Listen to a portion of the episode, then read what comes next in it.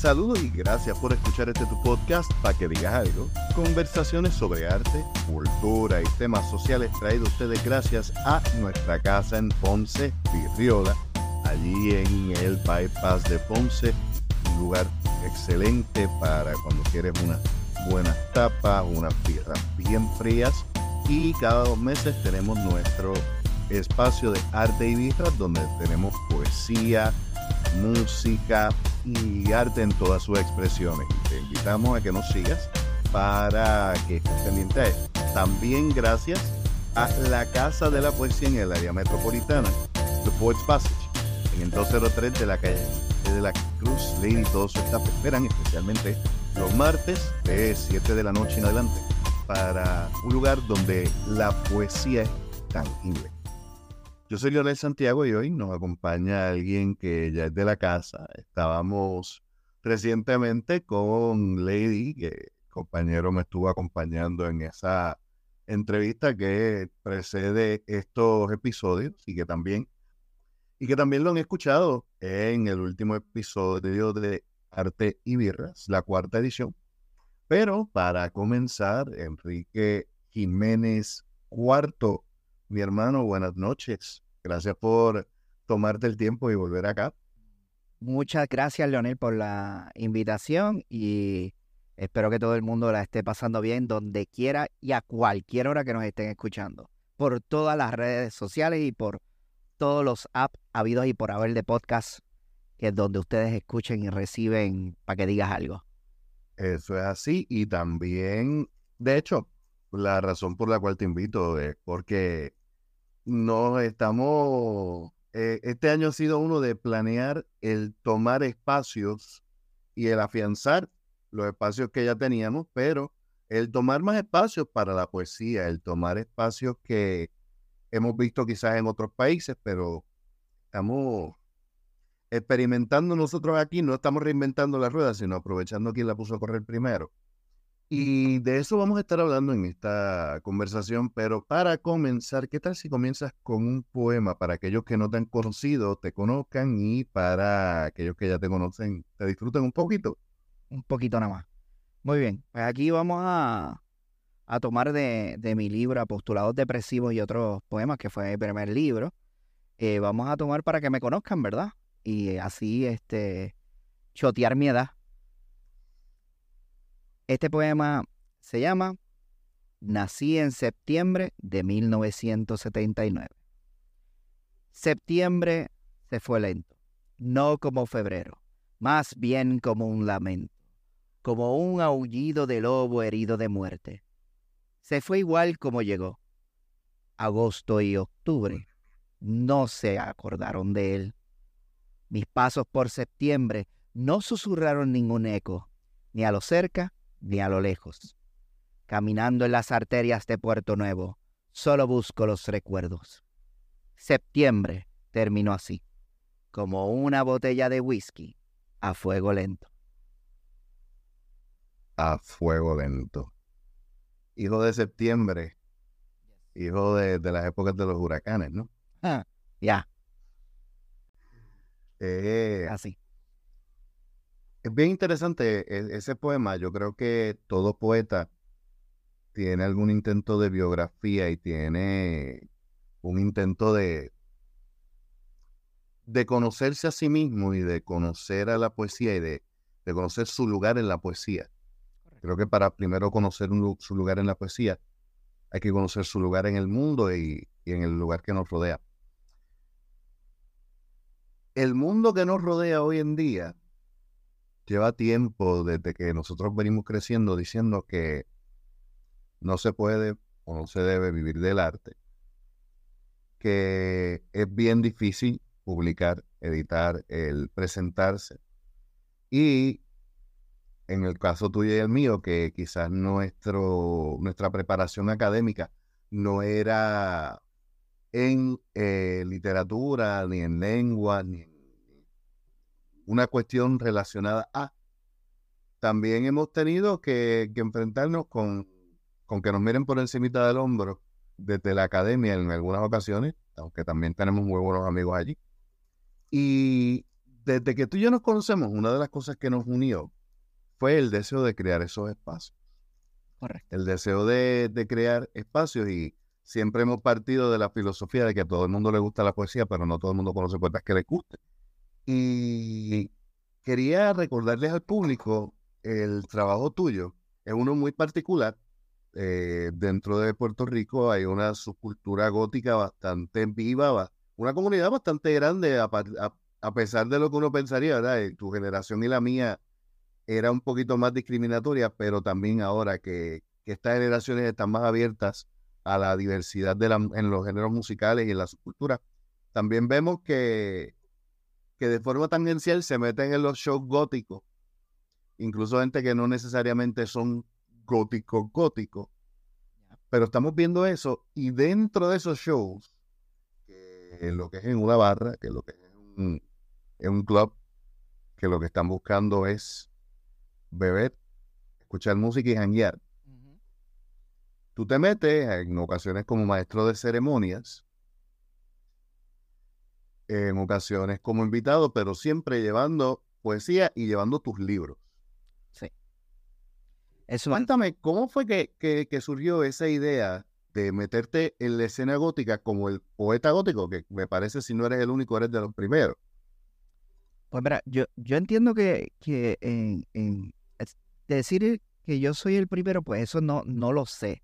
Pero decir que es el, que posiblemente yo sea la primera persona que se mete en un show este, de, diversidad de música a presentar banda, pues yo no he visto más nadie haciéndolo. Y, y, además de presentar, pues también la, me han ofrecido la oportunidad de recitar eh, mis cosas oscuras eh, y las cosas darks. Y este, ¿cómo pasó? Pues nada, dejándome conocer y en, estos mismos ambientes que nosotros llegamos a compartir varias veces en diferentes shows de metal y empecé a conocer bandas y pues cuando uno quiere vender poesía uno tiene que hablar de que, pues mira, yo soy poeta y esto es lo que escribo, míralo, aquí está en una hoja, porque no tenía libro para ese entonces. Eh, mm. óyete esto que te voy a, te voy a leer. Y, es una forma de poner tal vez el pie en una puerta eh, sin saberlo. Y entonces, pues, este, le gustó tanto a, a, la gente que entonces me empezaron a invitar y los primeros shows que empecé a hacer eso eh, fueron en, creo que era tenía dos nombres, estaba Hellbells y estaba el Caldero del Infierno. Pero este, pues intercambiaba los nombres, después se mudaba, pero nada, me invitaron este, a un show. O sea, que era el mismo dueño, era el mismo local, simplemente que había cambiado de nombre en ocasiones. Eh, porque se mudó. ya, oh, pero entonces mi memoria me, me, traiciona y no recuerdo cómo se llamaba primero.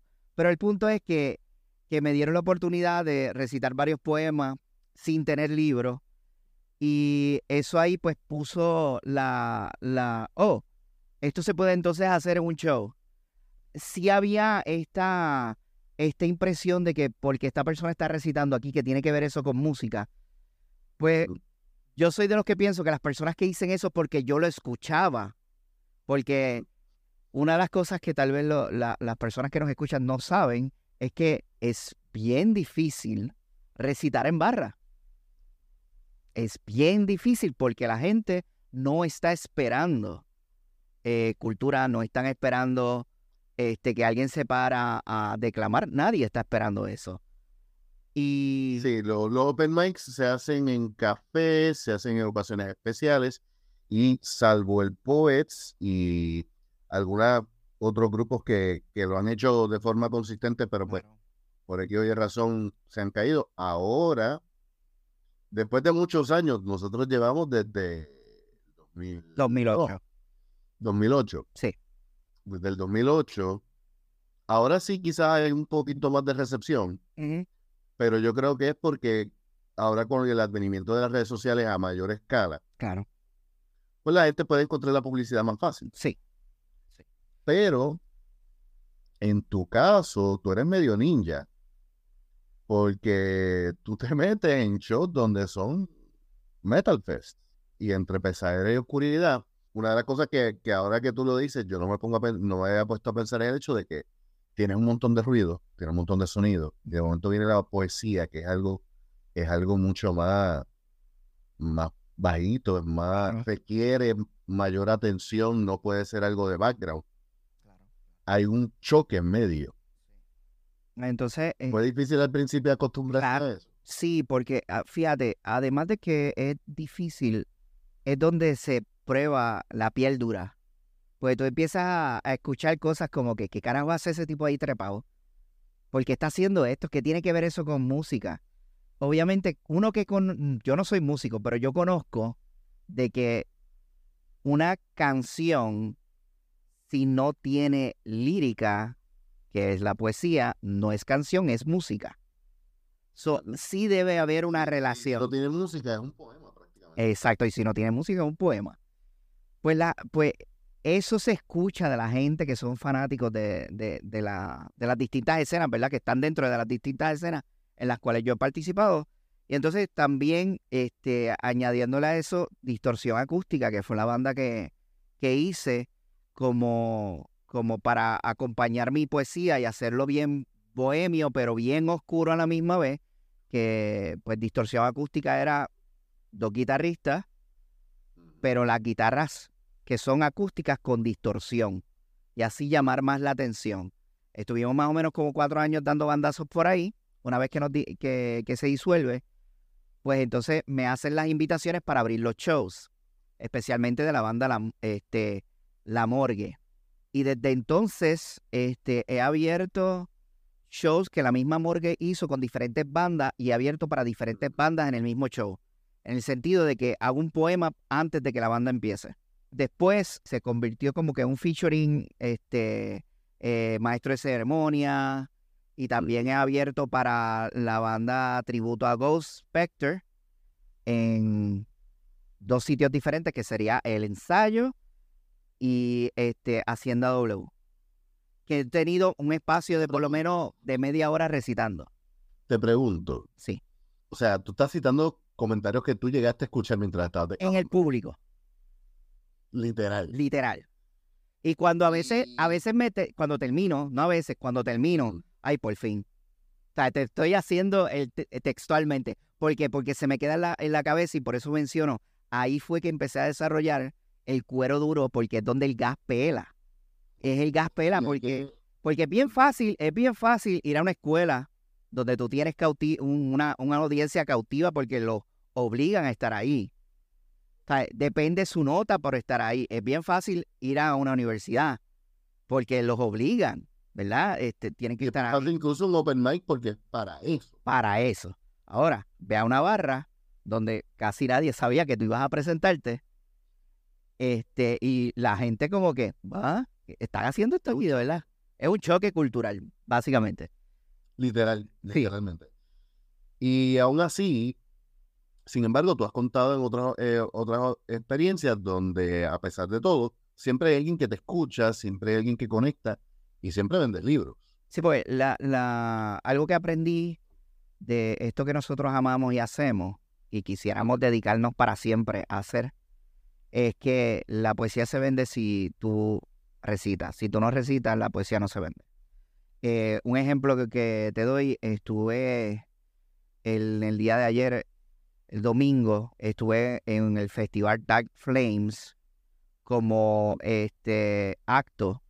Eh, me dieron alrededor de 20 eh, minutos plus para recitar y me dieron el espacio para vender libros. Sí llegué a vender alguno que otro, porque ya eran personas que me conocían y, y al ver la promoción que, que, sale mi nombre, eso es bien cool. Esa, eso es algo, un detalle bien cool, que te hagan un flyer y de momento sale tu nombre ahí, es como que, yes, soy el único poeta ahí. Y este, pues hay gente que sabía que ya yo iba a estar ahí, que no tenían mis libros y fueron a comprar. Una vez que yo termino mi acto, me bajo y me siento, empiezan a, esporádicamente a pararse al frente de la mesa, a hacerme preguntas. Me quiero llevar este libro, Postulados Depresivos de otro poema. Me quiero llevar El gallo en palo seco. eh, ¿cuál, ¿cuál de los libros está el poema que, que recitaste esto? Tan. Y también lo- lo- los comentarios de algunos poemas nuevos que también este, recité. Ah, ¿tú fuiste que recitaste ahorita? Sí, sí. ¿Viste la película? Y me hacen esa, ese como que con el chiste de que pan. Y es que están escuchando, a pesar de que pues hay una barra abierta, que todo el mundo está. Este es el escenario. Voy a pintar el escenario para que vean que y, y puedan visualizar lo difícil que es. Estoy en la tarima del Club 77. Todos los bordes del- de la pista donde se mochea y se baila o, o se sienta la gente a escuchar lo que está pasando, todo está lleno de, ven- de- de vendedores de todo tipo de arte, este, incienso, velas, porque era un, eh, más o menos espiritual la cuestión, Dark Flames, hello. Pues este, está lleno así. Donde está la barra, están haciendo lecturas de tarot, están pidiendo, están ordenando. So, todo el mundo está hablando.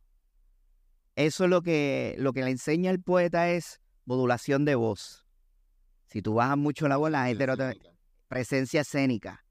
Mi- tener el contacto con el público. Aprovechar que alguien está mirando y de momento girar la cabeza y mirar a la persona directamente a los ojos. Por eso es que hay que practicar.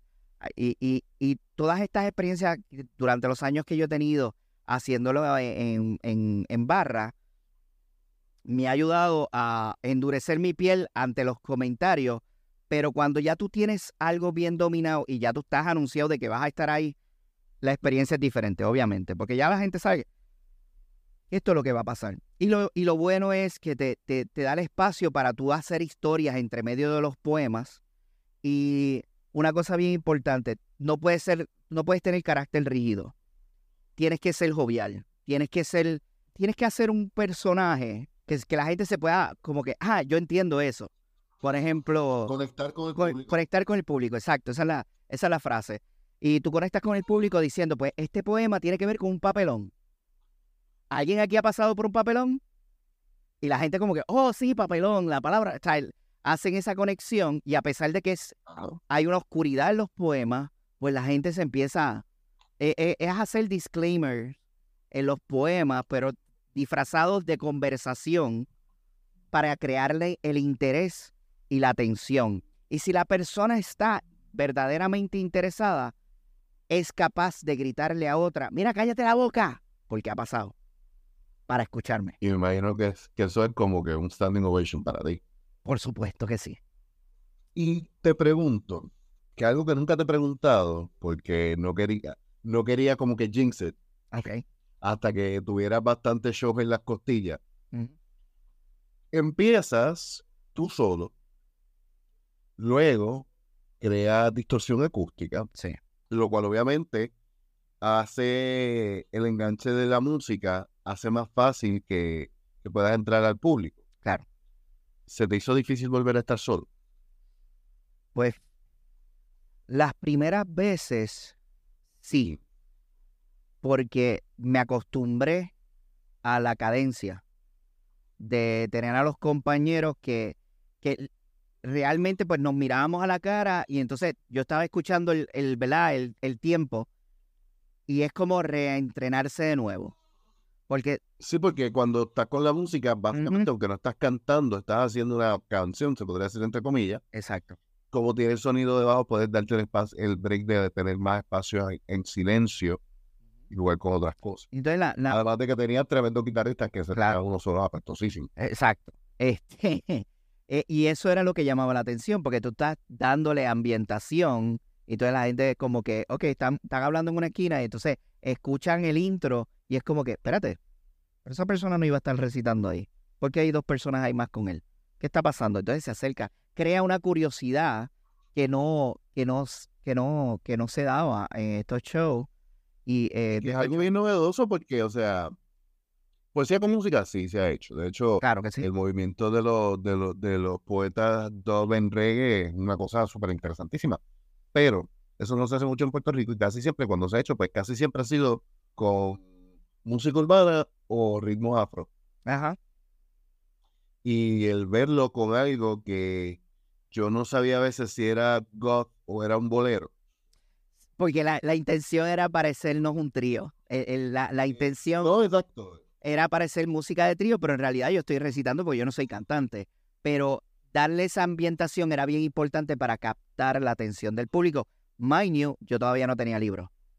Mm, O sea, el libro vino después, mucho tiempo después, años después. Que, este, que pues entonces muchos de los poemas que yo recitaba con distorsión acústica están en mis dos libros, eh, Apostolados Depresivos y otros poemas, y El Gallo en Palo Seco. Pero al volver a estar solo, pues con las oportunidades que me estaban dando, eh, po- por ejemplo, Obi Wolf de la Morgue, pues la gente se empezó a acostumbrar, la- los fanáticos de la Morgue se empezaron a acostumbrar al punto de que ya yo le estaba haciendo coros a la Morgue, he salido en dos videos musicales de ellos, o sea, ya yo soy parte de la Morgue, ya yo soy parte miembro de la, del, prácticamente de la banda. Soy como que el, el- el showman, el MC. Y- el- el- sí, el maestro de ceremonia. Y de hecho, es bien. Todas las artes conversan. Pero definitivamente hay una relación muy especial entre la música y la poesía. Yo he citado aquí varias veces a Basil Bunting cuando él decía que hay que componer poesía en voz alta porque la poesía también es un sonido. Claro. En tu caso también, eh, usaste una palabra a la cual quiero volver, porque creo que es una palabra que tú tienes bien manga, ambiente. Cuando conversaba con Manuel Figueroa sobre publicidad, me decía que una de las cosas que los poetas tenemos que entender es que nosotros somos un mercado de nicho y que el mercado de nicho se busca también, no solamente en tu nicho, eh, en tu radio inmediato, sino si tú sabes que tú tienes un grupo específico al cual tú apelas, busca ese, ese grupo dentro y fuera de Puerto Rico. Ajá. En tu caso, tu grupo principal son los goth, son los góticos, son la gente que le gusta los tarquetos. Los tarquetos. En Mi, mi enfoque siempre, por lo menos con el gallo en palo seco, era mi grupo, ¿me entiendes? Era mi grupo. Pero por alguna razón, este, no, no se dio como yo esperaba al sacar el libro.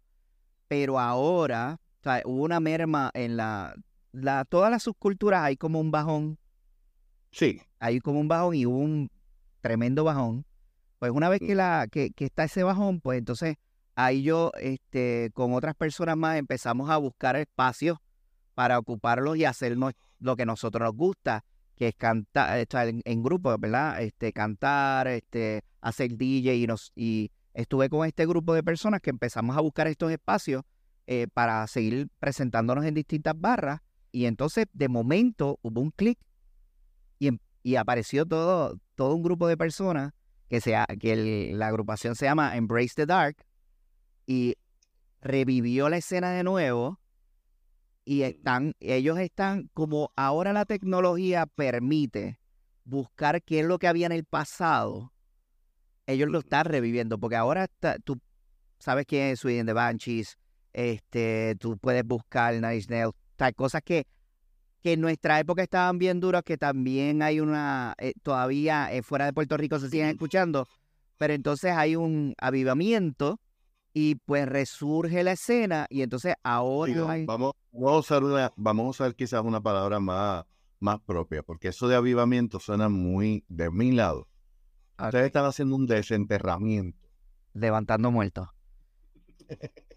Sí. Estamos bregando ahora mismo con necromancia con la escena y entonces eh, se están reviviendo y entonces eh, lo bonito de esto de esta agrupación Embrace the Dark es que ellos están busca conectando con la vieja escuela para entonces seguir esa conexión porque pues siempre van a ver en todas estos todos estos grupos subculturas siempre hay como que unas escalas sociales de, de el más antiguo, o sea, el, el elder, el OG, esas cosas así. Entonces han hecho esa conexión con los demás y los que estaban conmigo en la escena bien duro, ahora están haciendo show de nuevo. Y entonces eso, eso lo que crea es que eh, hay una un potencial de necromántico de volver a, a- a- a estar en los escenarios.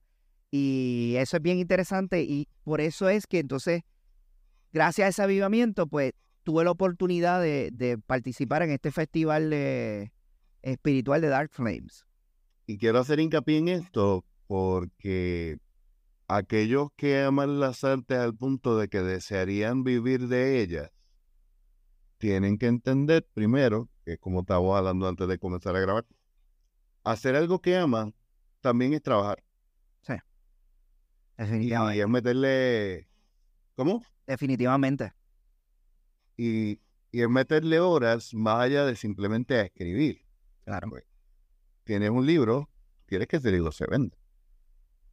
Y una de las formas de hacerlo es trabajar no más fuerte, sino más inteligentemente reconociendo quiénes son las personas que conectan con lo que yo escribo, quiénes se parecen a mí, quiénes al escuchar mi voz se encuentran en ella.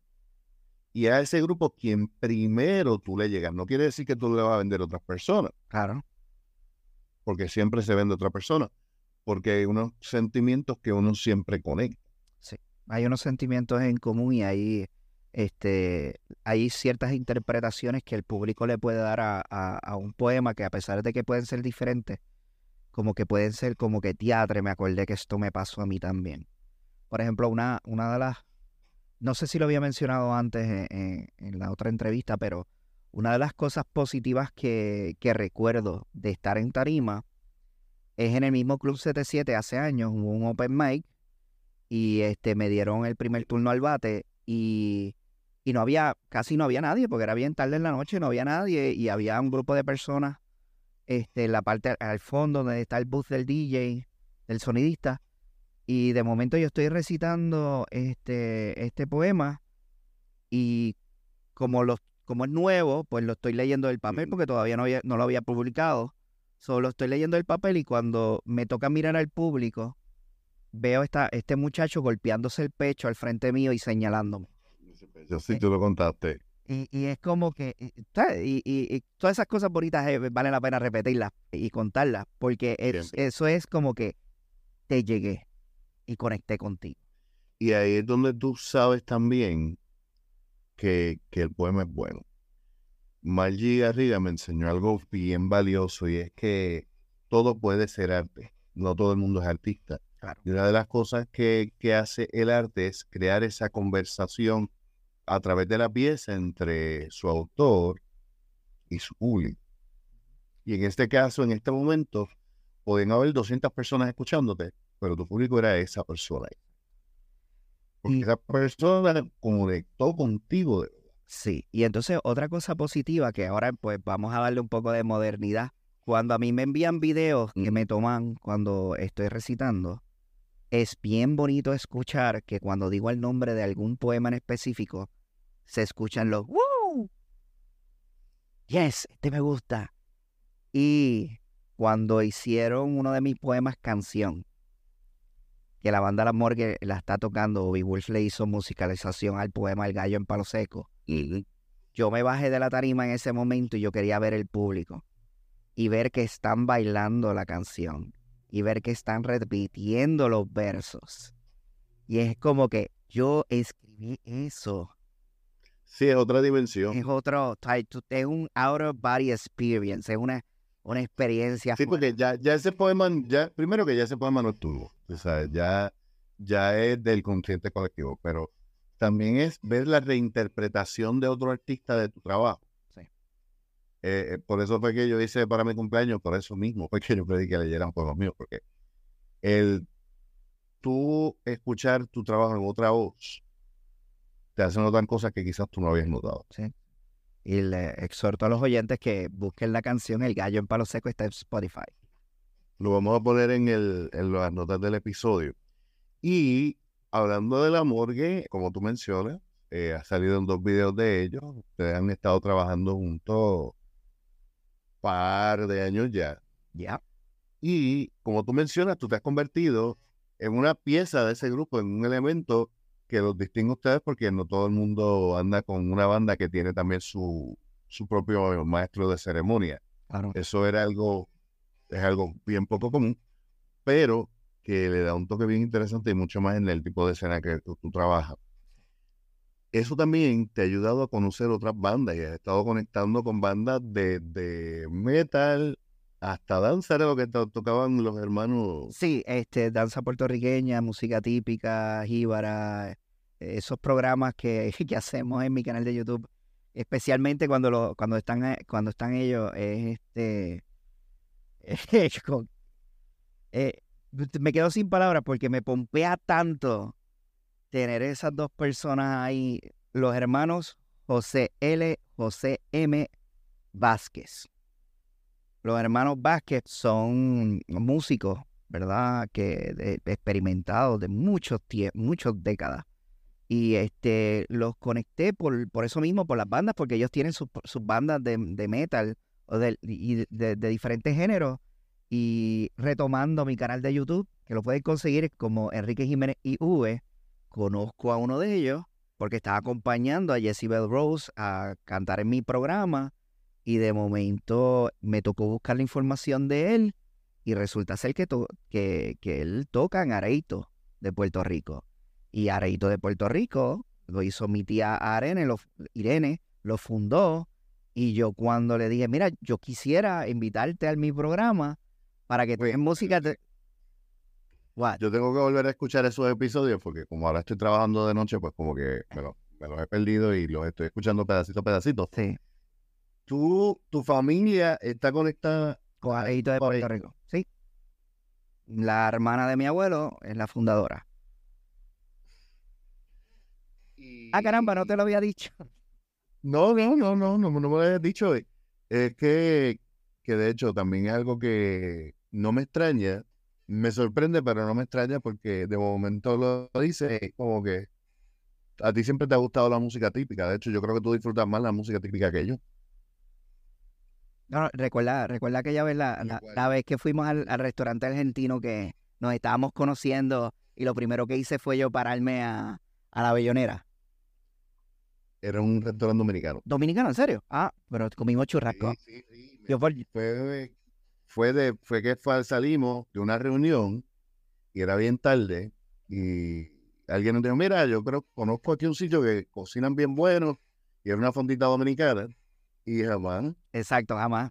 Que, que tú te pararas y fueras a buscar el Buki. El Buki, empezamos por ahí. Nos, nos fuimos con bolero y seguimos por ahí para abajo. Y yo metiendo chavos me imagino que, que, que, que, tu pensar era como, pero obviamente ahí no va a haber música de la que él escucha. No, lo que, lo que yo pensé fue, aquí se va a formar un problema porque él va a buscar el único disco de metal, porque siempre en la bayonera puede que se encuentre uno extraño. Sí. Y nos van a mirar mal. Y de momento escucho, no hay nada más difícil que vivir sin ti.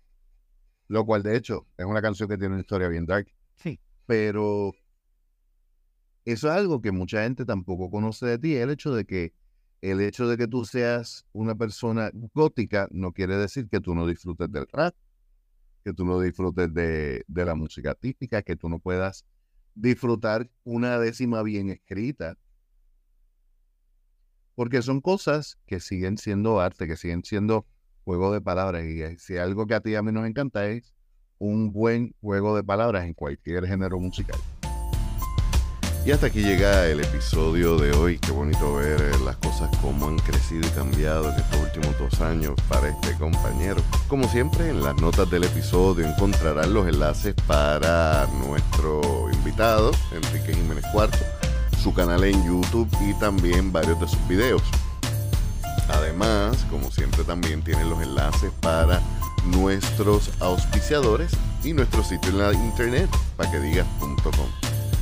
Les recordamos que nos sigan en las redes sociales, nos den 5 estrellas en la aplicación que nos estén escuchando, porque así, mientras más gente reacciona, más gente conoce de nuestros esfuerzos y por último, que visiten nuestra tienda.